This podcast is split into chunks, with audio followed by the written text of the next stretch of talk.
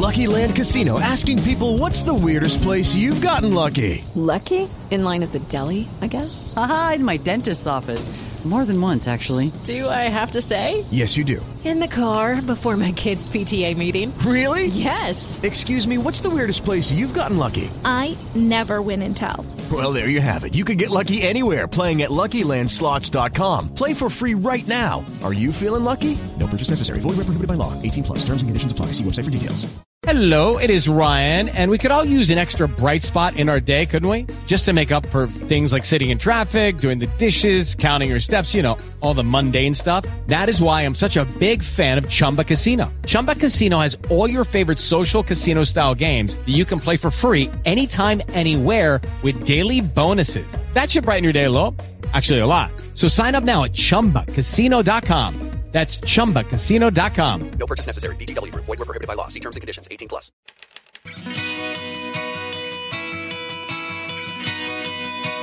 Perdidos na Estante, o seu podcast de adaptações literárias do site Leitor Cabuloso.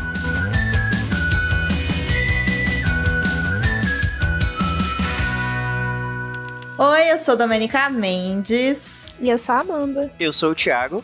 E nós estamos aqui unidos em um time para sobreviver. Ou nós já sobrevivemos. Acho que a gente já sobreviveu, né? A primeira temporada de The Last of Us, a série do começo do ano da HBO, depois de outras séries do começo do ano da HBO, gente. E assim, a gente só tá em março, o que significa que vem muita série por aí em frente. Nesse episódio, nós vamos te dar os nossos vereditos finais sobre essa primeira temporada da série, com spoilers. Então, esteja ciente que você quer continuar ouvindo esse podcast. E nós recomendamos, obviamente, que seja feito após você terminar a série, para que você não leve nenhum spoiler aí que estraga a sua experiência. E se você ainda não terminou, nessa altura do campeonato, vai terminar. É um bom conselho.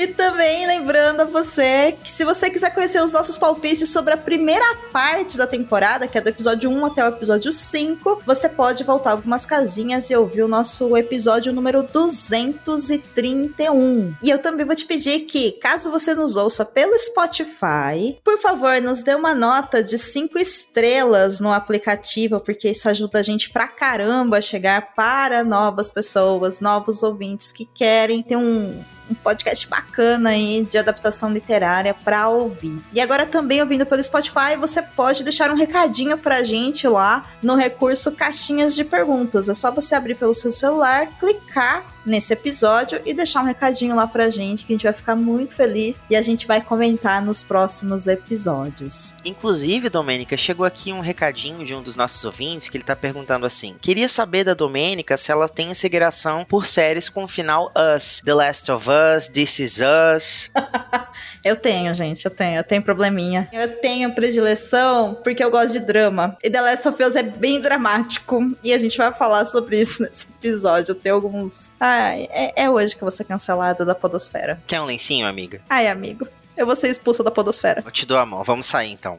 Vamos sair e vamos direto pro momento do beijo. Tiago, você quer deixar um beijo para alguém nesse episódio? Na verdade, eu quero sim. Eu quero mandar um beijo pro nosso amigo Hamilton Cabuna. Vocês nem sabem a coisa fofa que ele fez por mim essa semana. Ele me mandou uma mensagem perguntando se eu tinha recebido alguma coisa, algum pacote misterioso aqui em casa. Eu falei que não, porque geralmente eu recebo as encomendas na casa da minha tia, né? Porque ela fica em casa. Aí quando eu passei na casa dela essa semana, ele tinha mandado uma carta para mim, da época que ele ainda estava na Europa. Ele mandou uma encomenda assim com várias ilustrações feitas à mão de lugares bonitos da Itália e ele colocou assim: "Estive na Itália e lembrei de você. Um beijo do seu amigo Hamilton Cavuna". Eu achei muito que fofo. Lindo!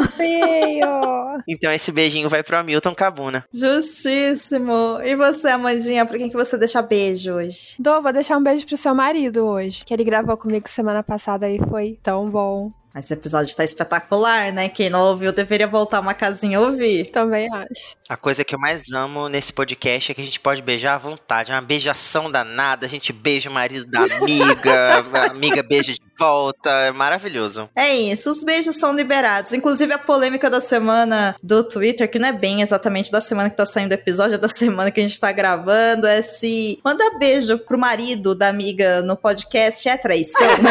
tipo, dar carona é traição. Do, eu gravei com ele, não com você. É, então, eu estou me sentindo traída por causa da Amanda gravando com ele, não Exatamente. dele gravando com a Amanda, é isso. Mas tá tudo bem, amiga, tá tudo bem. Vamos, vamos- acertar o nosso contrato pra tratar essas cláusulas. Tá vendo, né, ouvinte? O pessoal desse podcast ainda tá em clima de carnaval. E eu vou aproveitar e vou dar um beijo também pro Leandro Gomes, que é um ouvinte que a gente tem, que ele é muito querido, ele é super fiel aqui ao Perdidos na Instante. E ele deixou um comentário maravilhoso no episódio que a gente fez sobre a primeira parte da série The Last of Us. Eu ri sozinha com esse comentário. Vê só.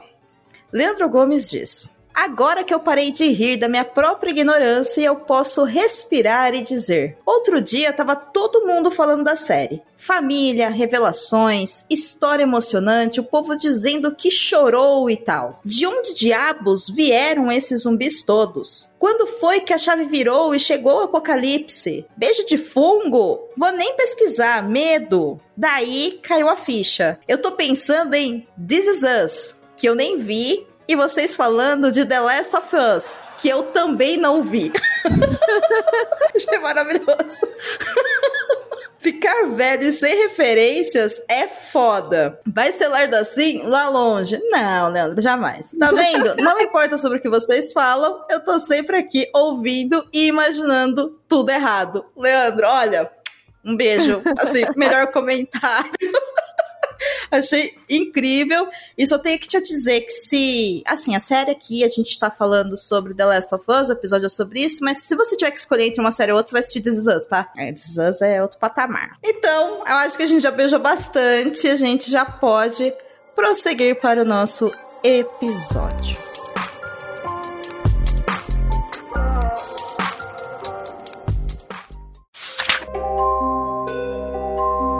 Sabia que tem livros, filmes, boxes, séries e todo um maravilhoso mundo de literatura? Você pode encontrá-los no Perdidos na Estante.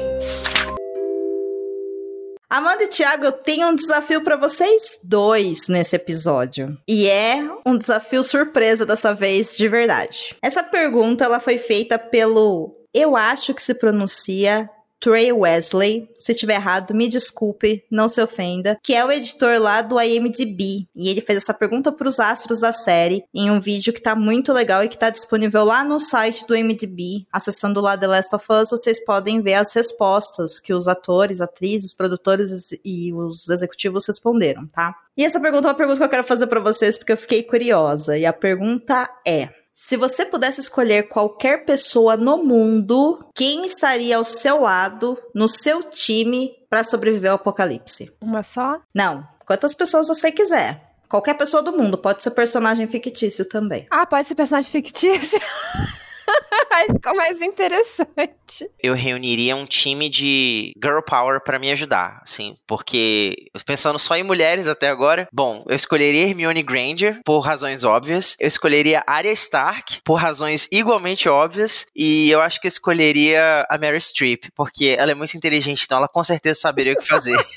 Ah, eu achei que você escolhia Mary Streep porque ela ia poder aparecer, se fantasiar de zumbi e passar ilesa entre eles. Eu achei que ia ser essa. Também poderia. E se alguém televisionasse, a gente ia acabar ganhando o Oscar, com certeza. E aí, Amanda? Eu escolheria as meninas super poderosas para me salvar desta missão. Boa, boa. E você, Domênica? Eu, eu escolheria o baço. Tô sendo muito prática nesse momento, gente, porque o baço, ele é a única pessoa que eu conheço e que eu confio o suficiente que consegue me colocar em atitudes práticas e situações que claramente eu não consigo me virar sozinha, porque eu vou morrer. Eu vou conseguir pelo menos tirar ele de lá, entendeu? Porque ele vai falar, Dô, a gente tem que fazer isso, isso e isso. E aí eu vou conseguir fazer, entendeu? Ele é muito prático também, né? Então ele consegue entender uma situação e pensar em soluções rápidas e práticas para organização e para execução. Eu sou mais a parte artística, criativa, porra louca da família, então dá um time bacana aí pra gente tentar sobreviver. Bom, agora que a gente já sabe as respostas de todas as pessoas deste podcast, eu acho que a gente pode finalmente falar o quanto que Amanda estava errada no final do episódio 231. Eu assisti e falei, nossa, mas queria ter gravado um dia depois. Eu queria assim, ó, mandar uma mensagem, tá vendo? Você tá errada. Ô, louco! Erradíssima, porque você falou naquele episódio que a série ia acabar com o Joel encontrando o Tommy. Lembra? Droga. Por que, que você tinha que lembrar disso? É, eu lembro. Quando eu, eu assisti lembro. esse episódio, eu falei, droga! e o Thiago concordou com você. Ah, é verdade, porque faltam tão poucos episódios que eu acho que vai acabar exatamente assim. Eu falando, meu Deus do céu, o que, o Thiago tá falando concordando com a Amanda? Não faz sentido nenhum isso. A série não pode acabar assim. Acho que aqui já abre margem pra gente comentar sobre como o ritmo da série acelerou bastante. Eu sou a única que não, não jogou até o Quer dizer, não joguei nada. E eu tive que perguntar, assim, muito como quem não quer nada, pra algumas pessoas que eu conheço que jogaram. É, esse aí é o final do jogo?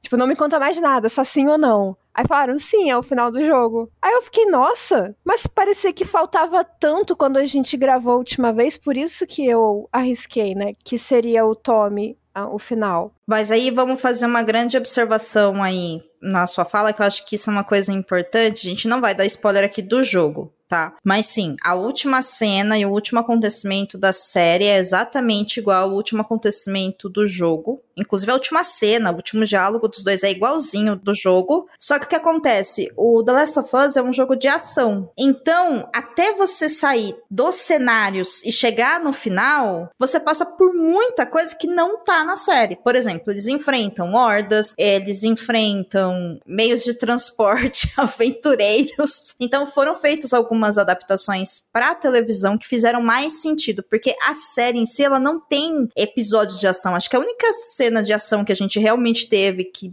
beira ali o jogo, e aí o Thiago opina também se ele sentiu isso, é o episódio do Henry do Sam, que tem lá o Bacurau levantando, explodindo Bacurau? um monte de coisa. É, Bacurau. O Baiacu levantando, explodindo tudo. Gente, eu acho horrível esse nome pra esse bicho. Assim, de verdade, eu acho ridículo. Pois é, eu não consigo aceitar que chama Baiacu. É, e a cena do, do hospital também, né? Não sei se é um hospital, sei lá o que é aquilo. Não sei se é assim no jogo, mas também é uma cena de ação. É assim, mas eu quero fazer um comentário sobre isso quando a gente vai falando do último episódio mesmo. Sobre isso. Então, segura esse gancho aí. É diferente, é e aí, o que eu percebi, né, quando eu terminei o jogo, eu falei, bom, agora já sei, a gente tem quatro episódios, os grandes acontecimentos é esse, esse e esse, vai ser assim que vai ser dividido. Só que na série, eles ainda puxaram a DLC do jogo para um episódio. Então, na minha opinião, até aqui já dando meu veredito final sobre a temporada como um todo, precisava pelo menos de uma hora e meia no último episódio. É tanta camada no episódio 9 que tá ali, que é para você realmente sair da série se perguntando se o que foi feito era o melhor a ser feito ou não. É, a discussão é essa. E é uma série que, tanto no jogo quanto na série, que assim, é, é o meme da Dilma falando, né? Ele perdeu, ela perdeu, todo mundo perdeu, quem ganhou perdeu, quem perdeu perdeu, sabe? Eu acho que faltou profundidade no último episódio. Eu acho que só 40 e poucos minutos para uma season finale para mostrar realmente né, uma grande decisão e um monte de morte e toda a consequência do negócio, eu acho que ficou a desejar. Mas aí eu vou te perguntar uma coisa. Será que essa não é a sua sensação porque você já tinha tido uma outra visão no jogo? Porque eu não sei se eu senti isso. Ficou corrido demais, eu concordo, mas sobre faltar profundidade, sobre essa questão de todo mundo perder, eu acho que teve. Porque eu entendi isso. Se você saiu da série entendendo que nem o Joel, nem a Ellie ficaram bem. E nem a humanidade. E nem a humanidade. Porque ela é uma série de apocalipse zumbi onde não existe esperança no final, né? Esse jogo ele é ele é triste, gente, sabe? Ele é muito triste. E assim, e o 2 é pior ainda. O 2 tem uma, uma carga dramática muito mais intensa, né? Porque uh, acho que a gente pode dizer isso aqui sem prejudicar a experiência do, do ouvinte, que ainda não jogou ou não sabe o que vem pela frente, mas a gente tem muito mais protagonismo da Ellie na segunda parte do jogo. Ela cresce eventualmente, né? Então a gente acaba vendo muito desse amadurecimento dela com base nessa escolha que o, o, o Joel fez. Porque ele tomou uma escolha que muda completamente exatamente o rumo das coisas ali no, no final da temporada, né? Mas você já jogou o 2, Tu? Tô jogando. Os principais acontecimentos eu acabei vendo sem querer. Só que assim, o 2 para mim muita gente falou assim, nossa, porque o 2 é muito melhor que um. E, e, eu, assim, eu não tô jogando ele porque eu tô em, em, dias difíceis e eu sei que eu vou ficar na merda quando eu jogar, sabe? Porque é uma história que eu acho que isso não é spoiler, isso é enredo, é uma história de vingança. para quem gosta, sabe, de séries bem dramáticas, onde você vai ser posto à prova o tempo todo e não vai ter um final feliz, boa sorte, mas, né, não é uma coisa que, que tipo, deixa lá em cima, sabe? Tanto que, assim, eu tô pensando seriamente se eu vou assistir a segunda temporada e eu tô achando que não. Sabe se vai ter um terceiro jogo? Olha, eu não ouvi falar nada sobre. Eu imagino que pela repercussão da série, talvez a, a Naughty Dog aposte em alguma coisa aí. Se não uma continuação da história, uma coisa dentro do mesmo universo. Mas ela é finalizada? Eu só queria saber se era uma história completa. Sim, a história do segundo jogo é uma história completa. Eu, eu também acho a história do primeiro jogo uma história completa, assim, se a gente parar pra, pra pensar. Talvez não seja completa do jeito que a gente gostaria, né? Mas as consequências da escolha que o Joel fez ali são elas resultam no segundo jogo. Além de coisas que a gente não viu no primeiro jogo, que a, que a gente descobre jogando, né? E através de flashbacks no segundo, você descobre o que, que rolou no segundo, que é o mote do segundo, porque o segundo é uma história de vingança, como eu falei. Só que é, o primeiro o jogo e a primeira temporada da série, ela não tem um final aberto. É igual, sei lá, uma novela. As pessoas casam e é isso, fim. Porque senão a gente tem que considerar, né? Que, tipo, o fim da história de todo mundo é o mundo inteiro acabou, fim. Mas é que eu entendo também que dá uma sensação meio esquisita porque ele acaba literalmente no meio de um diálogo. Como a gente já sabe que tem uma continuação, talvez fique essa sensação de ainda falta alguma coisa. Talvez seja isso. Vamos voltar para a série, já que a gente opinou aqui, enfim, sobre o game e tal. Eu me empolguei, desculpe. a Amanda estava errada e o Thiago estava errado. Ah, e nós conhecemos, então. nós conhecemos o Tommy e a Maria no episódio 6 da série. Inclusive, maravilhosa cena, né? De o Tommy falando pro Joel que a gente vive aqui, todo mundo junto, e aí o Joel vira e fala, pô, isso aqui é uma, uma comunidade, né? E aí ele, não, não, não é bem isso não. E a Maria vira, então, nós somos uma comuna, literalmente, sabe? Tipo, nós somos comunistas, sabe? Maravilhoso, assim. E a cara dele de, meu Deus. é, uma cara de, meu Deus, eu vivi nos Estados Unidos da América, um país super liberal por anos. Como assim a gente vive no comunismo agora, né? Aquela ficha caindo assim enorme. Muito bom. Então, o que que vocês lembram, né, e gostaram desse episódio 6, que é o, o Joel e a Ellie chegando até o Tom e a Maria. Depois, enfim, a Ellie foge. Tem um diálogo muito forte entre a Ellie e o Joel. E no final a gente leva um baita de um susto, né? Como o episódio acaba. Eu acho que foi um episódio importante. Não um episódio importante, né? acontecimentos importantes pro Joel acordar de que ele não estava levando uma carga humana e sim uma menina com os próprios medos, as próprias vontades e as próprias necessidades. Porque até então, por mais que ele estivesse desenvolvendo algum afeto pela Ellie, ele ainda estava tratando a menina como se ela fosse uma missão apenas. E eu acho que foi muito importante ele entender que ela é uma pessoa. Quando ele fala simplesmente, ó, oh, o Tommy vai levar você amanhã de manhã, tá? Esteja preparada. Você não é mais problema meu. Isso tudo porque ele quer se proteger das, das emoções que ele tá revivendo, né?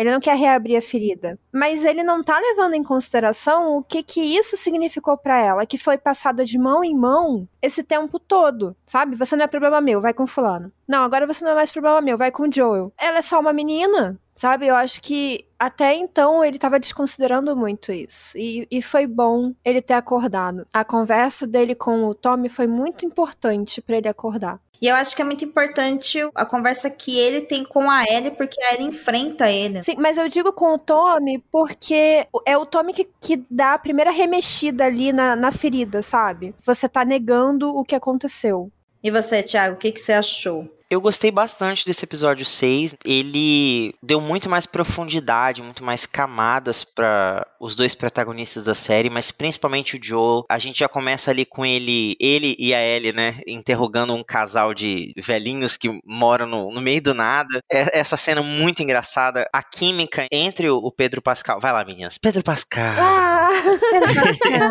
a química entre o, entre o Pedro Pascal e a Bella Ransom aqui nesse episódio ficou ainda melhor, sabe? Tá, eles estão muito mais próximos, muito mais sintonizados. Eu não sei em que momento isso foi filmado, mas já dá para ver que eles estão muito mais confiantes, sabe? Eles estão muito mais parceiros de cena ali. E como eu tinha comentado, eu acho que a série tem trazido mais profundidade para que a gente compreenda essas camadas, né, dos personagens. Eu não sei se vocês vão lembrar disso, porque foi uma coisa que não ficou muito clara. Eu tive uma impressão, depois eu fui ler na internet e descobri que era outra coisa. Mas a princípio eu achei que o Joe tava tendo um infarto. Eu achei que ele tava tendo algum problema do coração e eu falei, caraca, eu acho que eles vão fazer alguma mudança em relação a isso nessa temporada ainda, assim, eles vão, sei lá, trazer algum desfecho para ele que talvez seja diferente do jogo. Mas na verdade ele tava tendo um ataque de pânico. Para mim ficou bem claro que era um ataque de pânico. Eu achei que era alguma coisa relacionada ao coração. Ah, para mim eu olhei e falei, eu sei o que é isso aí, porque é, então, eu imaginei mesmo que fosse uma crise de ansiedade muito foda, mas. Até porque o, eles ficaram sabendo, né, que a, a, outra margem do rio não é, não é segura para ninguém e é justamente para onde eles estão indo. Né? Pô, o cara tá vivendo só para sobreviver. É claro que ele deve ter, tipo, mil paranoias e ansiedade. E eles acabaram de sair de um momento que foi enfrentar tudo aquilo lá, né? A morte do Sam. Então, quando a gente olha tudo isso, meu, é uma reação natural. Outro detalhe muito legal que acabou ficando diferente do jogo é que o Joel e a Ellie eles encontram o Tommy numa espécie de represa. Aquela separação dos vagalumes, eles estão ocupando uma, uma represa abandonada. E na série já apareceu mais o, o vilarejo de Jackson, que é uma coisa que está presente no segundo jogo. Então, Jackson Jackson é um tipo como se fosse uma evolução do que eles eram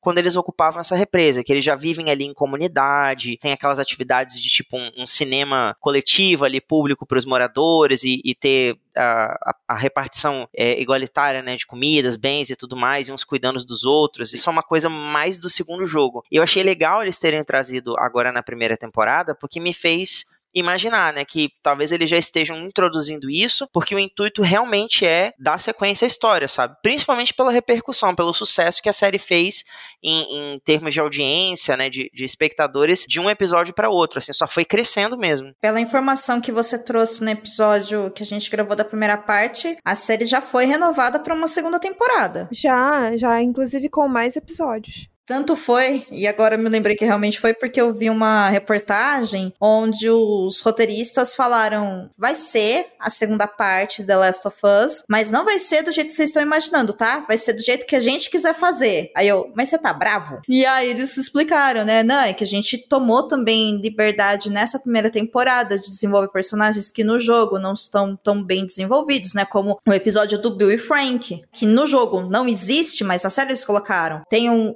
um próximo episódio aqui, que é o 7 que a gente vai comentar, que não tá também no jogo, tá na DLC. Então você pode terminar o jogo, na, nem se ligar que tem a DLC e nem saber daquela história. E eles colocaram na série. Me deu muita sensação que é isso que eles vão fazer também na segunda temporada. E eu surtei assim quando eu comecei a jogar o segundo jogo, que eu vi que o cenário era igualzinho, sabe? Eu falei, gente, eles criaram e ficou muito bonito. E aí eles, enfim, o Joel tem um momento ali com a Ellie, que eu acho que é esse momento dele ver a humanidade dela que é o momento que ela coloca ele no lugar dele, né? Falando, você, né? Todo mundo que eu amo, que eu me importo, me abandona ou morre. Você vai fazer a mesma coisa. E aí ele toma a decisão de continuar com ela. E essa cena, o enquadramento da cena, a fala entre o Joel é igualzinho no jogo, sabe? É, é, idêntico. Então é muito é muito legal você ver o live action de uma computação gráfica que você, enfim, assistiu no jogo. E aí no final eles chegam na universidade, não é mesmo? Que era o lugar para onde eles estavam indo, com o cavalinho lá, o Pocotó, que o Tommy e a Maria entregam para ele. Inclusive, na primeira temporada a Maria não é muito desenvolvida, mas eu acho que deu para sacar já que ela é a líder, né, daquela comunidade. E eles chegam na universidade e na universidade a gente já tem um baita de um susto, pois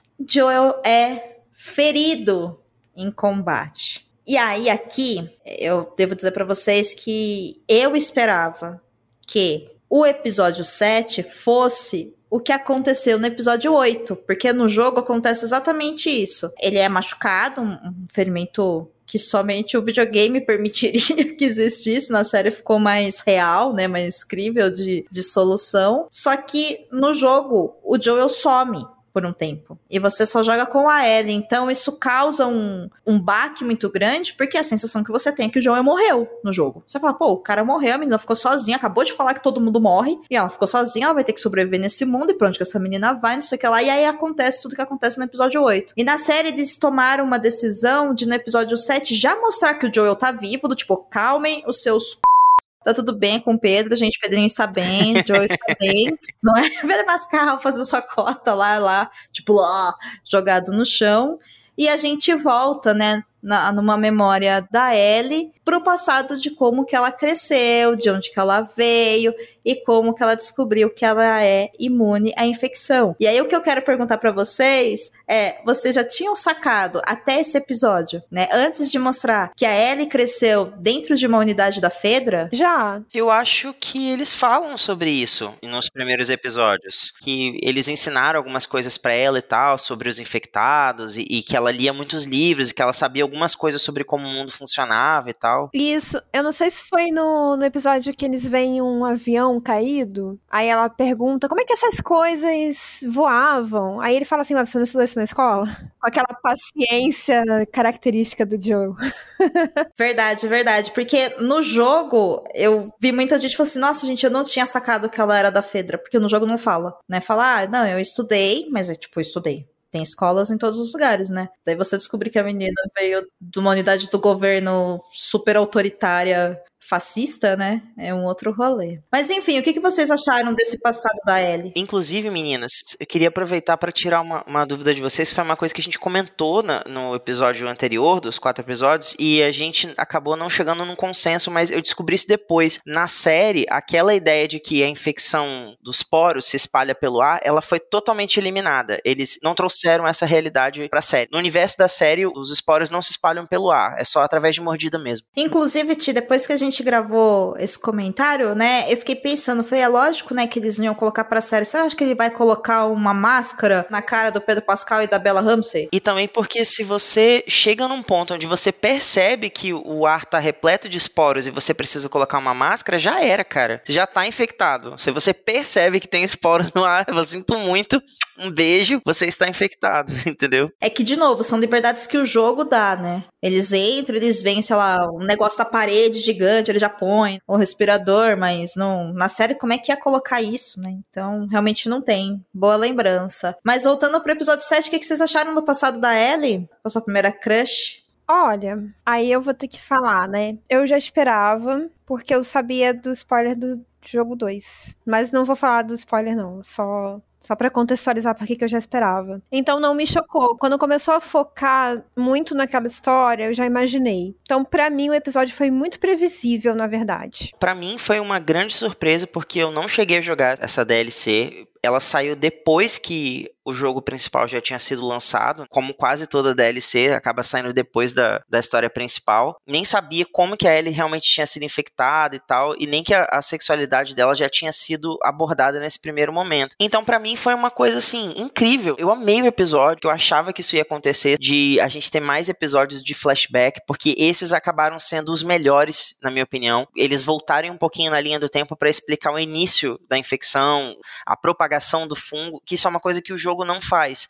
No jogo, você descobre como as coisas foram acontecendo através de materiais aleatórios que você vai encontrando. Um, um jornal velho, uma, uma fita, um, uma revista, alguma coisa assim, anotações. Aí você, enquanto está jogando, vai reunindo as peças do, do quebra-cabeça com esse material extra e você entende o que aconteceu. Na série, obviamente, não dá para fazer isso. Então, eu, eu, achei muito legal eles terem usado a história da DLC para explicar mais sobre como esse universo se consolidou. Principalmente essa questão da Fedra ter se instaurado como um novo regime de governo, de de as crianças dessa geração eh, já serem educadas no sentido de elas ocuparem funções importantes dentro dessa nova hierarquia social. Tanto que a, a Ellie tá lá na sala do, do diretor e ele fala para ela: ah, você quer ser o quê? Você quer ser uma, uma garota encrenqueira pro resto da sua vida? Ou você quer andar dentro da linha, alcançar uma posição de destaque dentro da comunidade? Aí vai acabar que você vai ser a, a mandante de várias dessas meninas que fazem bullying, como tá acontecendo com você hoje. E aí a, a Riley não. A Riley ela é designada o quê? Como vigia dos esgotos, né? Então você vê que é uma coisa que desde a adolescência deles tá ali sendo instaurada, está sendo seguida, né, determinada para que eles tenham um futuro, uma participação dentro da comunidade. E eu achei a, a, genialidade de trazer essas respostas dentro de um episódio como esse incrível, assim, gostei bastante. Boa análise, Tia, gostei, gostei. E você, Amandinha? Então, foi até engraçado porque eu assisti o, o Last of Us com a Lud, né, que grava aqui com a gente de vez em quando. Assim, episódio a episódio a gente comentando. E ela falou assim: "Nossa, eu nunca fiquei tão tensa no episódio em toda a minha vida". E eu fiquei esperando algo assim muito uau, né? Vou ficar aqui, não vou nem almoçar enquanto tô vendo isso, porque senão eu vou ficar tensa. Mas eu não achei. Eu não achei isso. Acho que eu fiquei nessa expectativa e eu não achei isso tudo no sentido de, de suspense. Eu gostei muito das explicações, como o Thiago tava falando. Eu acho que isso deu mais contexto, muito mais contexto para esse mundo. Porque até então nós temos uma visão muito unilateral ali do Joel e, e muito da parte prática da sobrevivência. Mas falta um pouco dessa visão de como era o dia a dia de uma pessoa normal né? Eu acho que foi legal para mostrar que tem uma escola, os jovens são educados dessa forma para sobreviver, como o Thiago falou, para serem postos em uma hierarquia social depois. Essa parte eu achei realmente legal. E quando começou a desenvolver ali o diálogo focado na Riley e na Ellie, eu já entendi que por causa desse spoiler que eu já sabia, e eu sei desse spoiler porque eu lembro que na época foi a maior falação de ah, estamos estragando o jogo e coisas do tipo. E aí eu fui ver o porquê e, e era pelo fato de a Ellie ser uma personagem LGBT. Então eu já sabia o que esperar.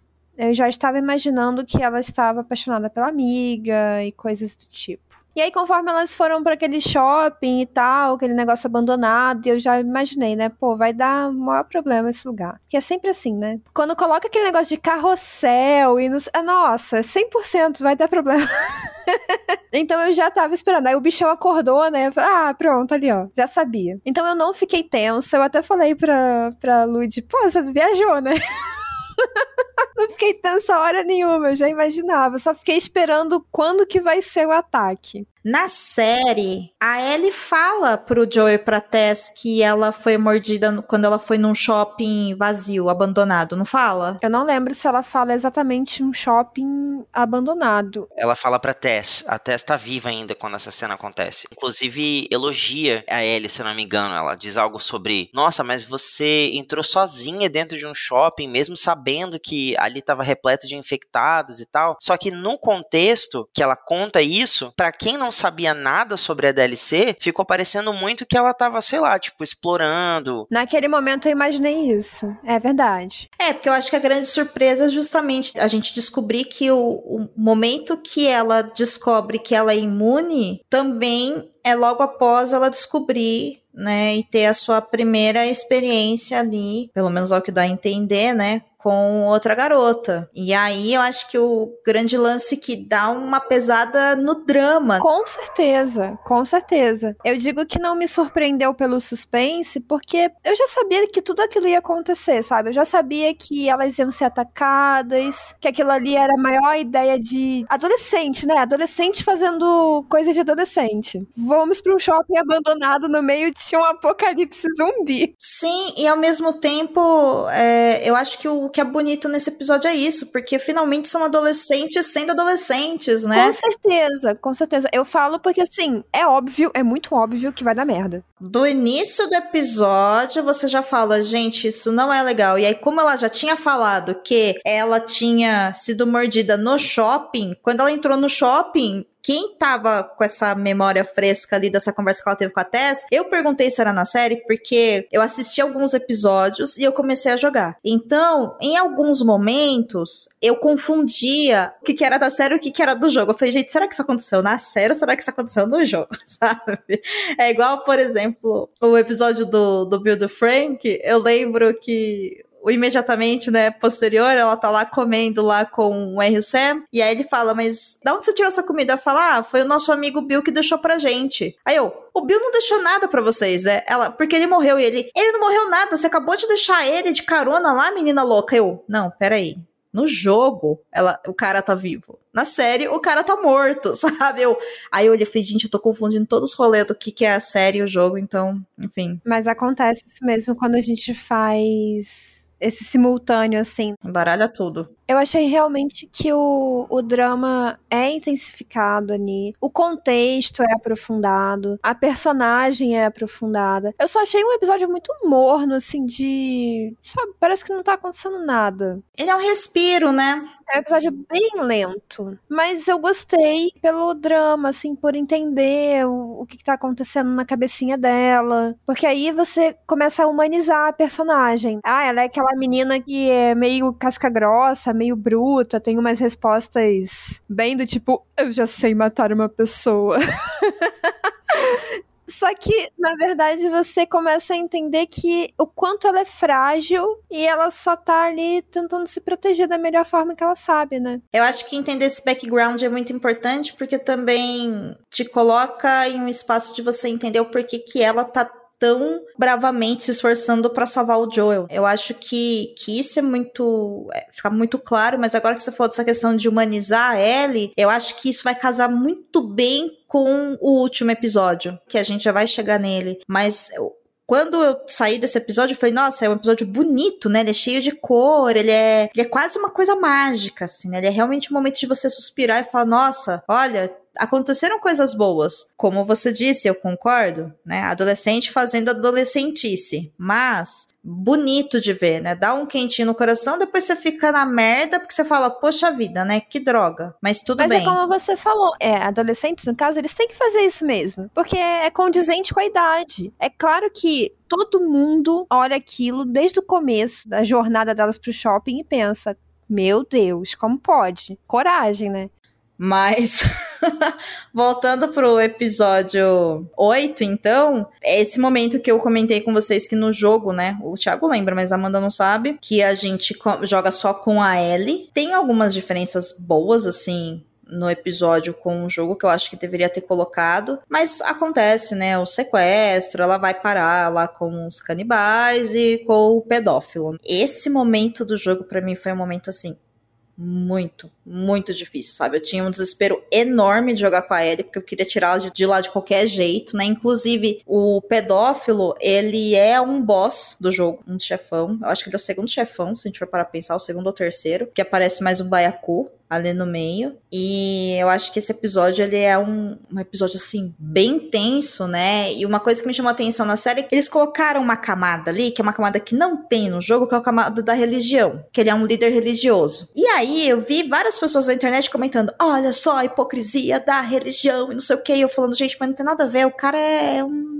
cara é um líder, sabe? Tipo, a religião não tem nada a ver com os Paranauê, né? Enfim, mas aí eu queria saber a opinião de vocês, né? Se vocês acharam que a religião pesou, como é que vocês saíram desse episódio? É um episódio bem difícil. Eu achei esse episódio, assim, excelente. Um dos melhores. Eu acho que o 5 e o 8 foram episódios, assim, incríveis. Mas eu vou dizer para você que talvez tenha sido over. Muita informação. Porque você tem o cara como professor, ele fala que ele era professor. O cara é um líder religioso, ele é um líder daquele povoado e ele é canibal e ele é pedófilo. Acho que ficou muita coisa, sabe? Parece que eles pegaram a caixinha do pedófilo, né? E falaram assim: normalmente pedófilos são líderes religiosos, check. Professores, check. Homens, check. Né? Agressivos, check. Canibais, nem tanto. Se bem que, o, pra, pra deixar claro no canibal, no jogo não mostra a cena lá dos corpos pendurados, sabe? Os corpos humanos. Então, quem ainda jogou e ficou meio assim, ah, eu não sei se eles são canibais, a série colocou uma cena, né, de corpos humanos humanos ali, pra deixar claro que, olha, são canibais, tá?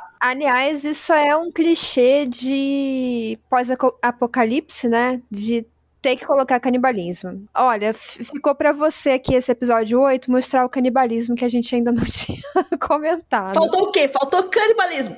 Checks. Mas aí também tem a questão da seita religiosa no pós-apocalipse. Então bota no 8 também. Não, aí cagou. pra mim, aí cagou. Não tinha a menor necessidade. Eu entendo. Eu acho que ficou over. É, então. E eu acho que coloca um, um foco na questão de o cara é um líder religioso e olha como religiosos, na verdade, são hipócritas. Quando eles ficam falando de Deus, eles ao mesmo tempo são pedófilos. Eu, ou, ou, ou, ou, calma, tipo calma. E aí, professores? Não, professores também têm sido muito atacados ultimamente. Entende? Aí eu olhei e falei, gente, não, eu entendo, né, que, enfim, é muitas vezes nesses ambientes de liderança religiosa, ambiente escolar, que pode rolar abuso, mas assim, os maiores abusadores de crianças estão dentro de casa. São pais, irmãos, tios, padrastos, sabe? Então, calma, né? Eu acho que levou a discussão para um lugar que não precisava. Ou talvez não precisava de colocar o cara como pedófilo, sabe? Eu acho que já tava creepy suficiente ele ser professor e líder e tal e canibal. Pronto, já é um monstro. No jogo, Amandinha,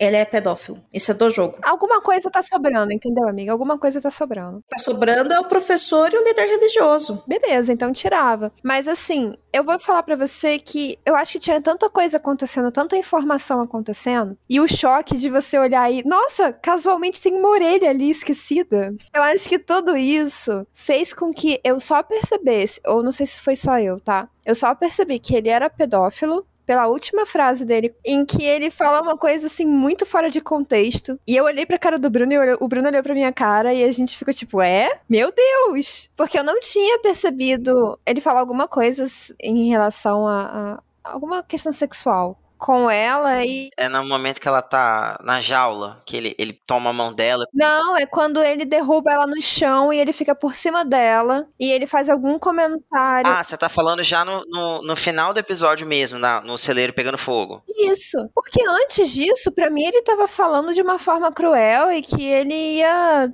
sei lá, né? Fazer picadinho dela e comer.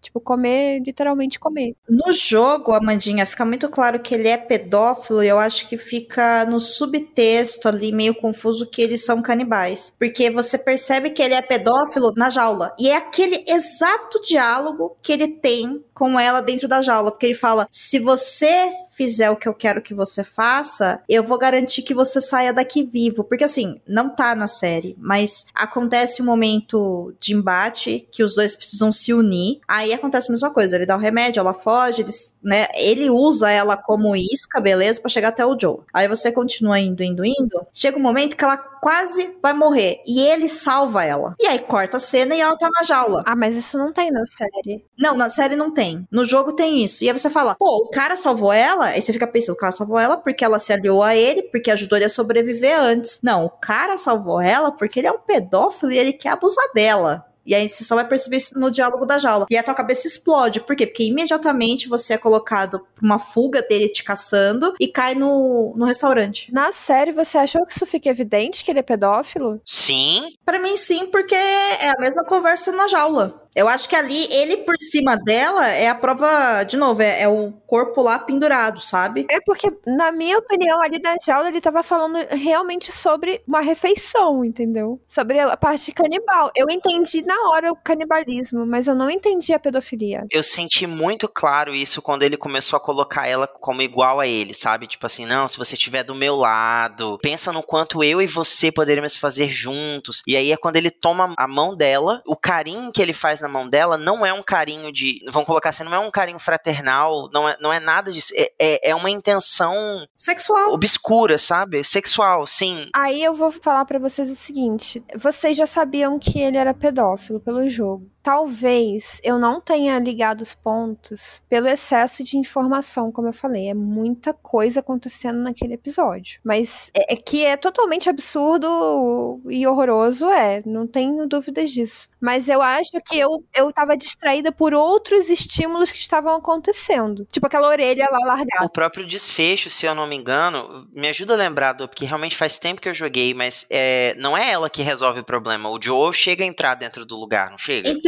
é ela que resolve, ela sobe em cima dele, esfaqueia ele. Porque cê- no jogo, você lembra que ela vai abaixada e você tem que pegar o cara por trás com a faquinha, aí ela se solta dele e se esconde de novo, né? E aí, depende do modo que você tá jogando, tem a quantidade de facadas que você tem que dar nele. No final, ela pega, ela esfaqueia ele igualzinho, assim. O, o enquadramento, inclusive, dela com a faca, né, em cima dele, que é uma cena, nossa, muito forte, é igual o do jogo. O que acontece no jogo é que o Joel chega e tira ela de cima dele. Ele chega bem nessa hora, tira ela e já abraça ela naquela coisa de acolhedor de pai, sabe? Essa cena foi difícil, viu? A, a garganta chegou a fechar, de verdade. E no- na série, né, ela sai com o restaurante lá pegando fogo e encontra ele lá fora. É porque realmente eu acho que eu fiquei tão impactado pela cena que eu não conseguia lembrar mesmo de, de como que era no jogo, assim. Eu achei muito poderoso o fato, assim, de eles terem dado pra, pra personagem a resolução desse conflito e ela ter saído dali sozinha. Ela conseguir levantar e sair, né? Isso, exato. Eu achei que foi muito bom ela ter encontrado o Joel depois. Tanto que quando ele abraça ela, aí que ela se arma ainda mais. Ela não consegue nem perceber que é o Joel que tá, tá abraçando ela. Sim, e eu acho que isso dá uma camada diferente de interpretação pros personagens, porque no jogo, quando ele vem e tira ela de cima dele, abraça ela e fala, tá tudo bem. E ela fala, mas ele tentou, e ele. Você vê visivelmente, né? Que ele fica muito chocado e ele acolhe ela. Fica muito claro de que, nesse momento, o jogo, a narrativa do jogo tá me falando: esse cara é capaz de fazer tudo pra proteger essa criança, porque essa criança é a filha dele. Ele tá ocupando aqui um lugar de pai. Então é sobre ele acolhendo ela e ela encontrando essa proteção nele. Quando na série ela consegue levantar sozinha e ir até ele,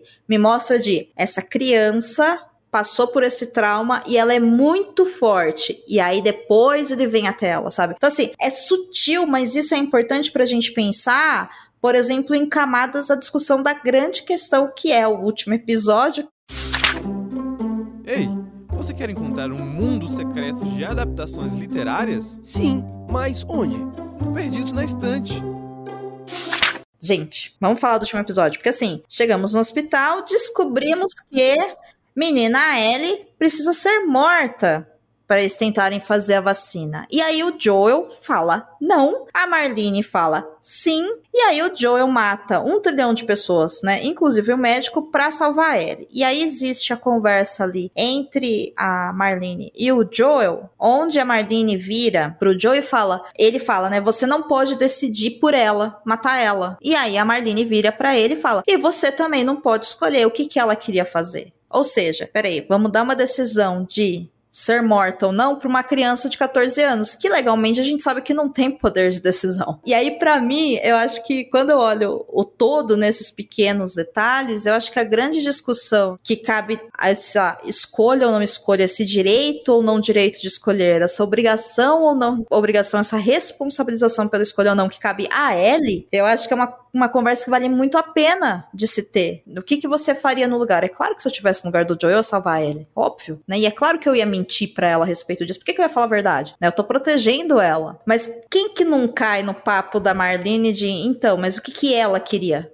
Então, não importa o que ela queria. Ela não tem idade suficiente pra conscientizar nada. Tem um outro detalhe. Não é só a idade. Ela não sabia, ela não tinha todos os fatos para ter uma decisão. Porque ela fala, ela não sabe de nada, ela não vai sentir dor. Ela nem deu condições materiais para ele ter alguma condição de escolha. Porque, na verdade, o grande lance do negócio é que a Marlene faz com a Ellie a mesma coisa que o Joel faz. É, os dois mentem pra ela, só que um tá falando eu vou salvar a humanidade e vou matar essa criança que eu conheço há 11 anos, e é isso. E o outro tá falando eu vou proteger essa criança porque essa criança é minha filha, eu me importo com ela e foda-se a humanidade. Me arrume outra pessoa que tem esse negócio. Não é possível que seja só ela. Desculpa, eu não consigo culpar o Joel por isso, não, cara. eu também não consigo culpar. O Joel tá muito certo.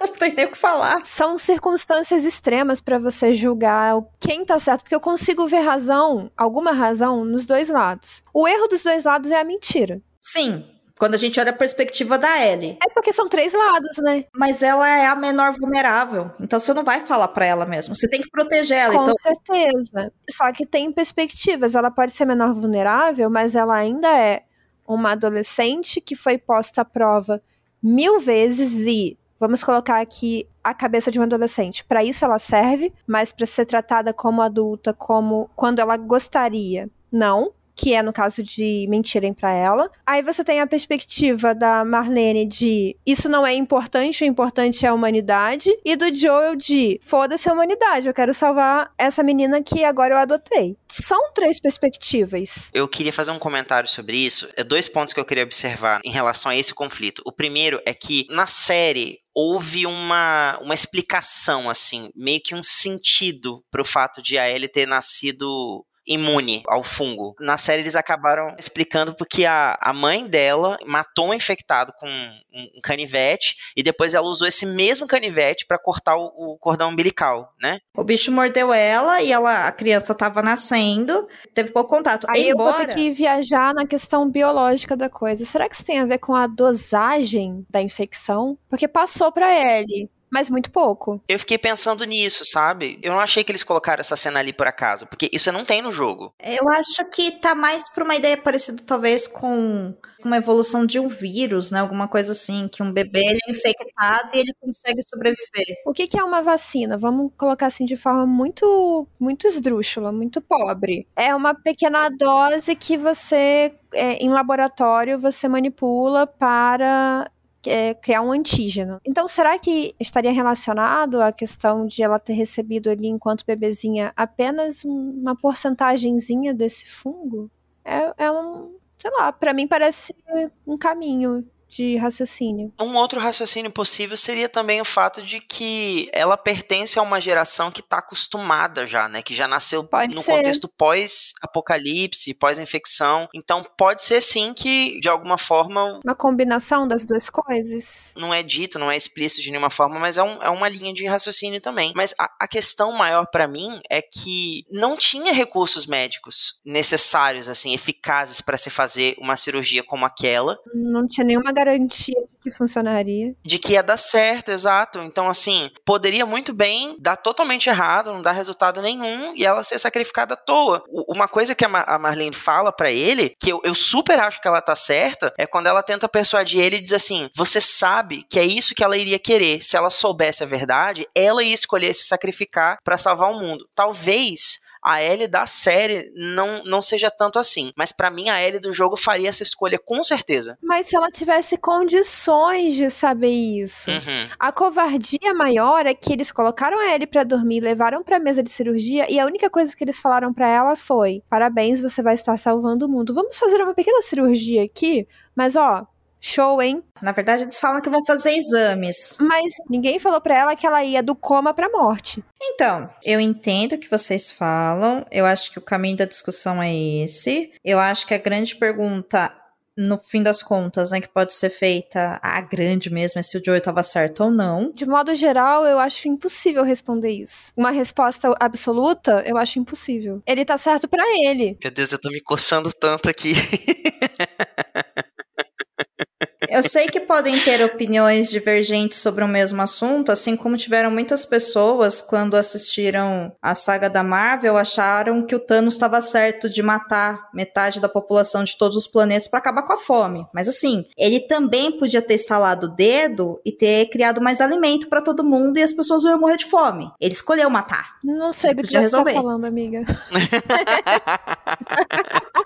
é isso sabe? Basicamente, a gente pode salvar ou aniquilar. Mas o fato é, é, na minha percepção, obviamente, que eu falo por mim, não falo pelos outros, como diria o Renato Russo, o Joel tá certo. Mas eu acho que o, a grande questão é que não importa se a Ellie iria querer passar pelo sacrifício, entendeu? Porque ela é uma criança. Criança não escolhe se quer passar por sacrifício. Quem define se a criança vai passar por sacrifício ou não e vai lidar com as consequências disso são os responsáveis. Inclusive, o responsável por ela é o Joel. Porque senão a gente daqui a pouco vai perguntar: tá tudo bem se uma menina engravidou aos 12 anos do namoradinho? Ela aceitou. Não, criança não aceita isso. Você não tem idade para isso, entendeu? Aí tem só um problema. A Marlene também se considerava responsável por ela. O Joel foi o entregador, na visão da Marlene. Então, aí na visão da Marlene, enfim, ela seria capaz de matar todas as pessoas do mundo em busca dessa vacina. Inclusive, eu fiquei assim, com medo de. A série, quando mostrou o nascimento da Ellie, e aí a Marlene é, encontra a Ana e a Ana fala: Você vai me matar? E ela fala: Eu não vou te matar. E aí eu fiquei muito pensando: vocês duas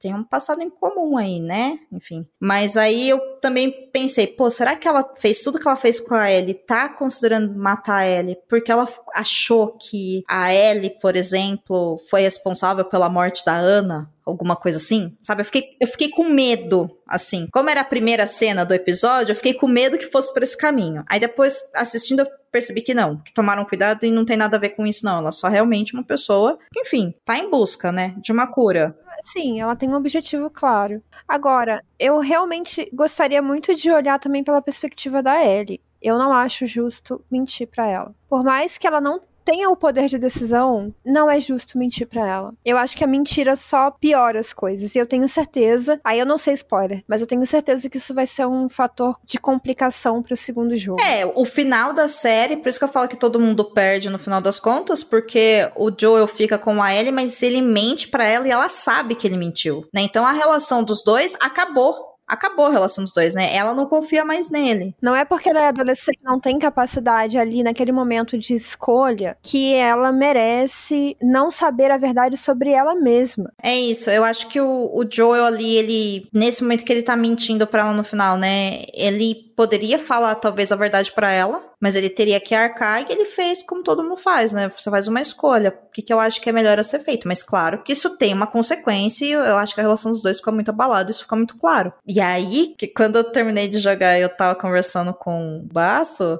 eu super concordei com a visão dele de que assim, Gente, não tem esperança nenhuma nesse mundo, né? Que história que você joga que depois no final você fica na merda. Meu, eles passaram por tudo isso pra no final das contas o cara salvar a menina e ela não confia nele. Mas que merda, sabe? Que merda, que merda absoluta, sabe? Por isso que eu falei assim no começo do episódio que eu acho que é um, uma série que fala sobre o um mundo pós-apocalíptico, mas é uma história que não tem esperança no final. Ela é muito dramática, ela é uma história muito triste, sabe? É uma história. Pô, você fica mal quando você começa a, a, pensar nisso. E uma coisa que eu não gostei no último episódio, eu queria saber a opinião de vocês, é que essa parte do jogo, ela é bem difícil, ela é muito complicada, porque assim, o Joel realmente sai lá com as suas armas, matando todo mundo até chegar a ela e salvar ela. E depois ele mata a Marlene. Só que na série, aquele uso de slow motion com aquela paleta meio cinza e aquela musiquinha clássica, eu olhei e falei, tá faltando sangue, tá faltando realmente mostrar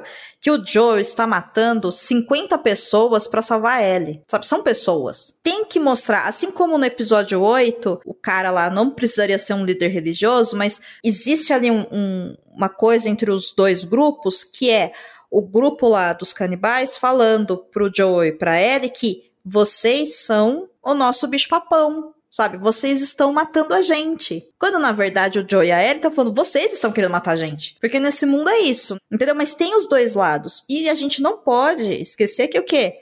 Meu, o Joel matou um hospital inteiro para tirar ele de lá. Sabe? Tipo, isso também não é legal, isso também não é certo. Essa cena é muito mais intensa no, no jogo, assim, é, é, é, uma carnificina, assim, até ele chegar na, na sala onde ela vai ser operada é, é, pesado, assim. Mas isso, isso me leva a um ponto que eu queria puxar para vocês também, do eu, o que, que vocês acharam no fim das contas? Uma série pós-apocalíptica, quase não aparecer os infectados, sabe? Na série, eles aparecem em momentos muito pontuais. Então, em, em alguns momentos, a gente tem a impressão de que o mundo está quase inabitado, mas por quê? Qual é a razão? Parece que é estranho, parece que as pessoas todas morreram e agora não tem quase ninguém, mas por quê? Nesse episódio 8 mesmo, dos canibais, o que a Dor falou, Amanda, é que o, o David e a Ellie, eles estão numa circunstância onde os dois estão encurralados por uma horda de infectados. Então eles são obrigados a trabalhar juntos para escapar dali. Então, tipo assim, a gente tem um problema. Você não tem essa sensação durante a série. Exato, entende? Eu achei um pouquinho mal aproveitado. Da metade pro final da série, eles esqueceram um pouco que a temática é um mundo infectado por zumbis, sabe? Os zumbis somem. É uma coisa também que eu percebi. Falei, gente, depois que teve lá o episódio do RM do Sam, que aparece lá o, o, o Bakuri lá, como é que chama? O Baiacu. O Bakuri.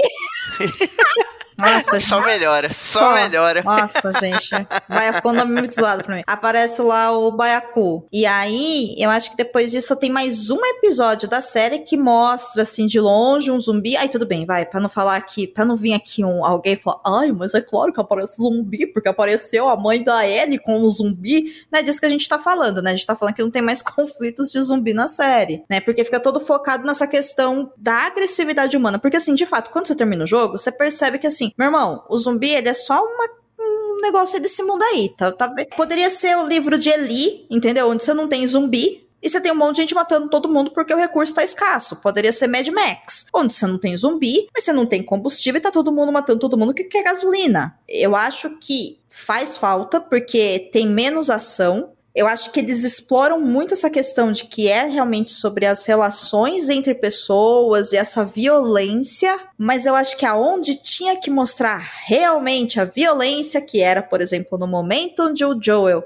mata 30 pessoas no hospital, 50 pessoas no hospital. Não, mostra, coloca uma musiquinha que é para você ficar emocionado e ficar lá, vai Joel, vai Joel. Sem depois te colocar na consciência que o Joel matou 30 pessoas, sabe? Inclusive, eu vou dizer que isso é um pouco incomum pro padrão HBO, porque essa série tem pouquíssima violência explícita. Sim. Se você parar para pensar, tudo bem que você torce fervorosamente para ela continuar dando facada no pedófilo até ela cansar, uhum. Ela sai de lá, cara, inteirinha. Era para ela ter tomado um banho de sangue de tanto esfaquear o cara. Era pra ela ter saído de lá com o sangue dos, da cabeça aos pés. Aquela violência dela golpeando o cara, é, era pra ter espirrado sangue em tudo. E ela sai limpinha. Vamos combinar aí que o, o casamento vermelho de Game of Thrones tem mais violência explícita do que toda a temporada de The Last of Us.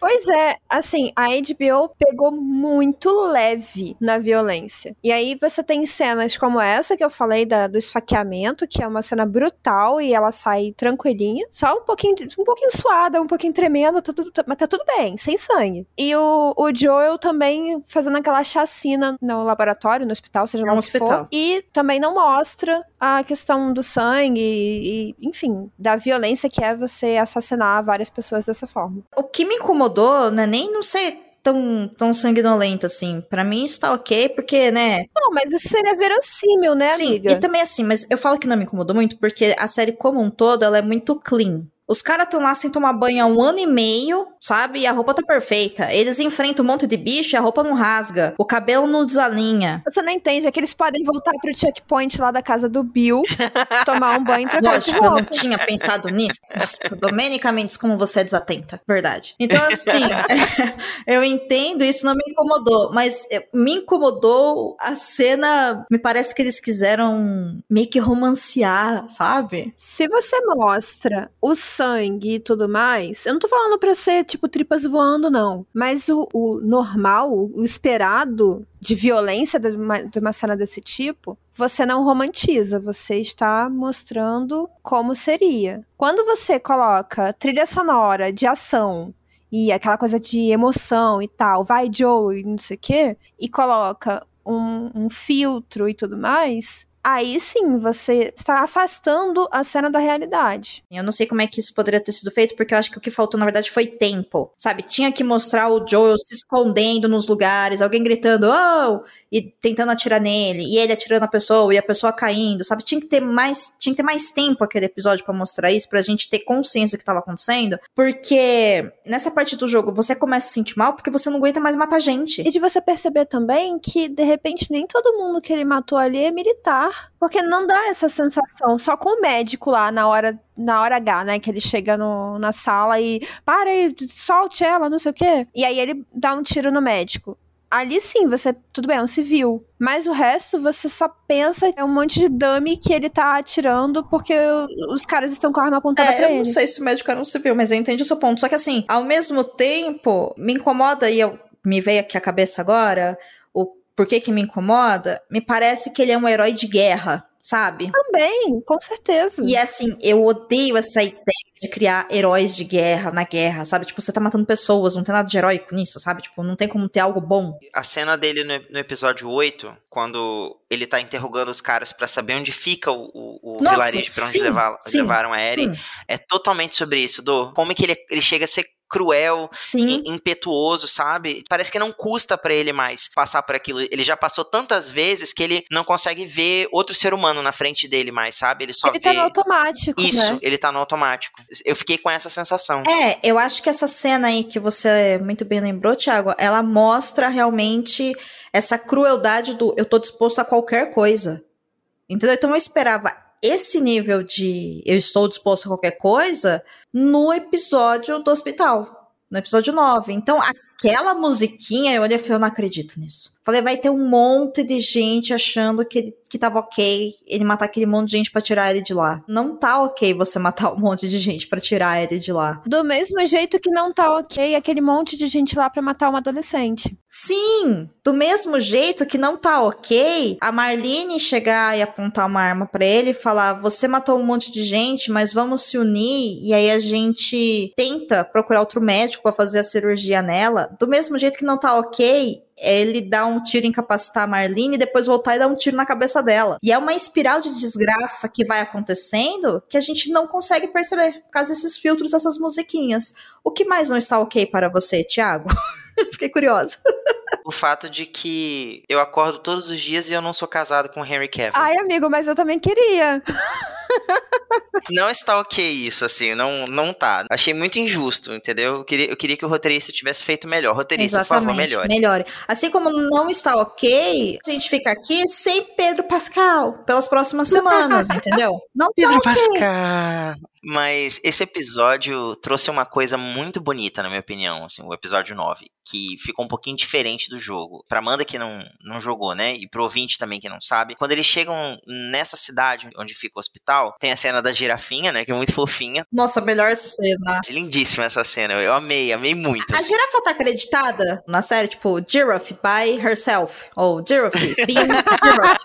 Tem que tá, gente, tem que tá. Tem uma cena que no jogo que eles encontram o Tommy. Antes deles saírem, o, o Tommy tenta dar uma fotografia de presente pro Joe, que é ele e a Sarah. Só que o Joe recusa a foto, ele não quer, que, que aquilo é muito dolorido pra ele, né? E aí então a, a Maria vai dar essa foto pra Ellie. Fala, Tommy, então guarda você na hora certa, sei lá, você entrega pra ele, decide o que você vai fazer. E nessa cena, antes deles encontrarem né, os, os vagalumes e a, e a Ellie ser levada, eles estão justamente conversando sobre isso e a, e a Ellie dá a fotografia pra ele. Então é um momento de conexão muito bonito entre os dois. Na série eu achei que ficou muito bonito, porque ele abre finalmente o coração pra ela. A gente vê o, o do primeiro episódio até aqui, uma grande fachada, sabe, que protege ele ali, né, que é uma coisa que ele ergueu em torno de si mesmo pra não ser mais tão vulnerável como quando ele perdeu a própria filha.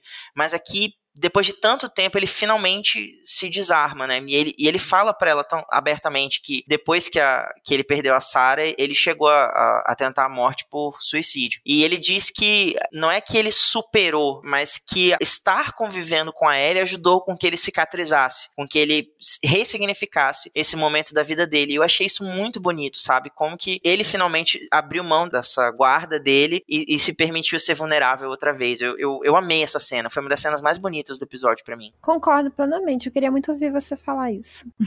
Ah, É, mandou bem, te mandou bem. Eu não tenho nada a comentar depois de tudo isso que você disse. Concordo com a Mandinha que é muito isso mesmo. Bom, vereditos finais, gente. Valeu a pena ou não valeu a pena assistir a série? Vocês querem a segunda temporada ou não querem pra amanhã? Sim para todas as perguntas anteriores. Eu também saí da série bem satisfeita, né? Apesar de, enfim, eu ter esses pontos aí que eu não gostei muito do último episódio. De novo, comecei o episódio, vou terminar falando. Eu acho que precisava de um episódio longo, como foi o primeiro, de mais de uma hora pra conseguir desenvolver legal. Mas, pelo menos, né? Eles vão colocar a Daenerys e, enfim, o Jon Snow de novo naquilo lá, então já é um grande avanço. Mas é isso, HBO, eu, eu acho que vocês melhoraram, mas dá, dá, dá pra melhorar mais. Eu quero só fazer um último comentário que história de pós-apocalipse, fim do mundo, catástrofes de todos os tipos sempre provocam esse tipo de discussão de quem tá certo. Será que tem alguém certo? Acho que na verdade a pergunta que a gente deveria se fazer é: será que tem alguém certo? Ou será que tem alguém errado nessa história? Ou em que nível estão errados? Será que é perdoável esse erro diante das circunstâncias? Porque eu acho que são tantas reflexões e é uma situação tão difícil, uma circunstância tão difícil, que os julgamentos se tornam complicados de se fazer. Não sei, só queria deixar esse, essa reflexão aí no ar pro nosso ouvinte, para vocês também. Eu queria fazer um último comentário também. Acho que é a primeira vez, né, Dô? Você pode corrigir aí se eu estiver errado, mas acho que é a primeira vez que a gente fala de uma adaptação que veio de um videogame aqui no Perdidos na Estante, né? Sim, primeira vez. Eu achei muito legal a gente ter um- uma outra fonte de material pra analisar, né? E você ter se dado essa experiência de ter jogado o jogo, de ver em tempo real, né, como que foi a, a transferência de uma mídia pra outra. Sou do time de pessoas que acredita que a adaptação tem que ser fiel ao próprio nome, a adaptação. Então, não quer dizer que no, no formato original, seja ele um livro, um jogo, é, sei lá, qualquer coisa que seja né, o material original, funcionou de um jeito, isso quer dizer que na adaptação vai funcionar igual. A gente sabe muito bem que, via de regra, quase nunca é assim. Eu amei o, o complemento que a, a série trouxe pra história, né, de, de The Last of Us. Eu acho que ela continua aqui tão emocionante quanto ela é no jogo, por razões diferentes, causando impactos diferentes, emocionando até públicos diferentes. Eu acho muito legal como ela também acabou sendo uma oportunidade de difusão científica. Muita gente aproveitou esse momento para conversar sobre ciência mesmo, voltar os olhos para essa questão da natureza, do comportamento humano. Eu acho que a, a série mais do que o jogo até, abre um leque imenso de discussões, de, de análises, de entendimentos, mais da, da- do comportamento humano, mais da figura humana do que sobre um,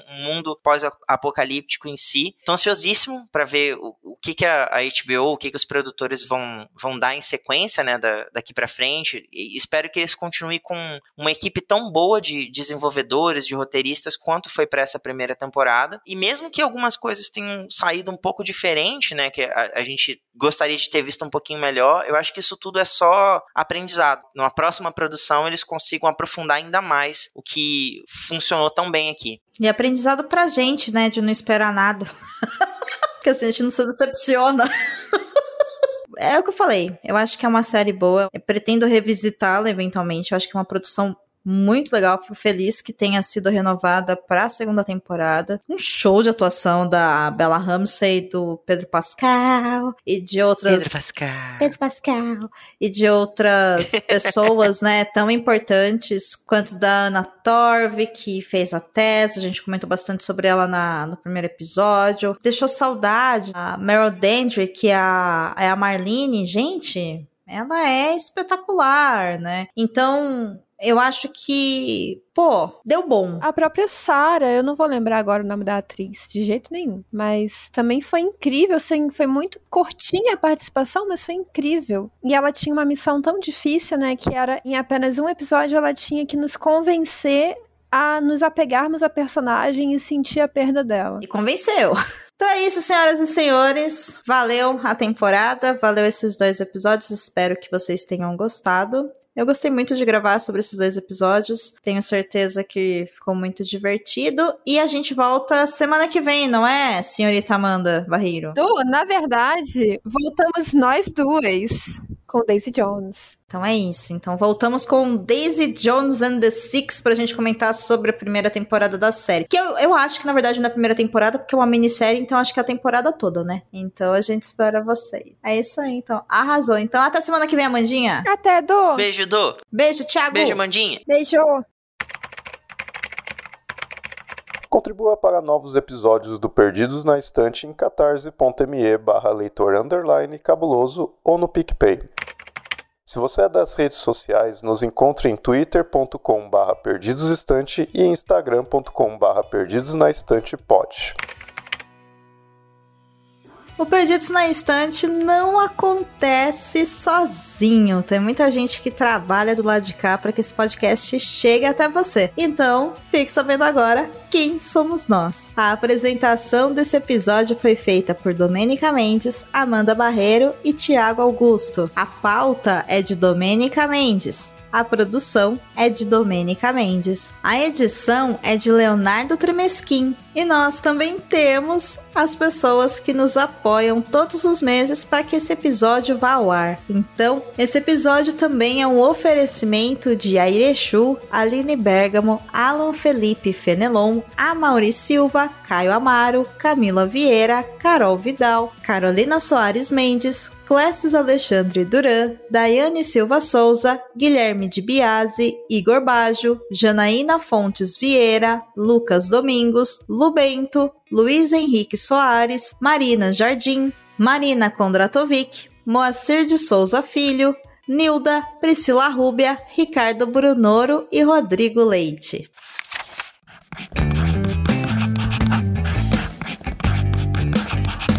Esse podcast faz parte do site Leitor Cabuloso.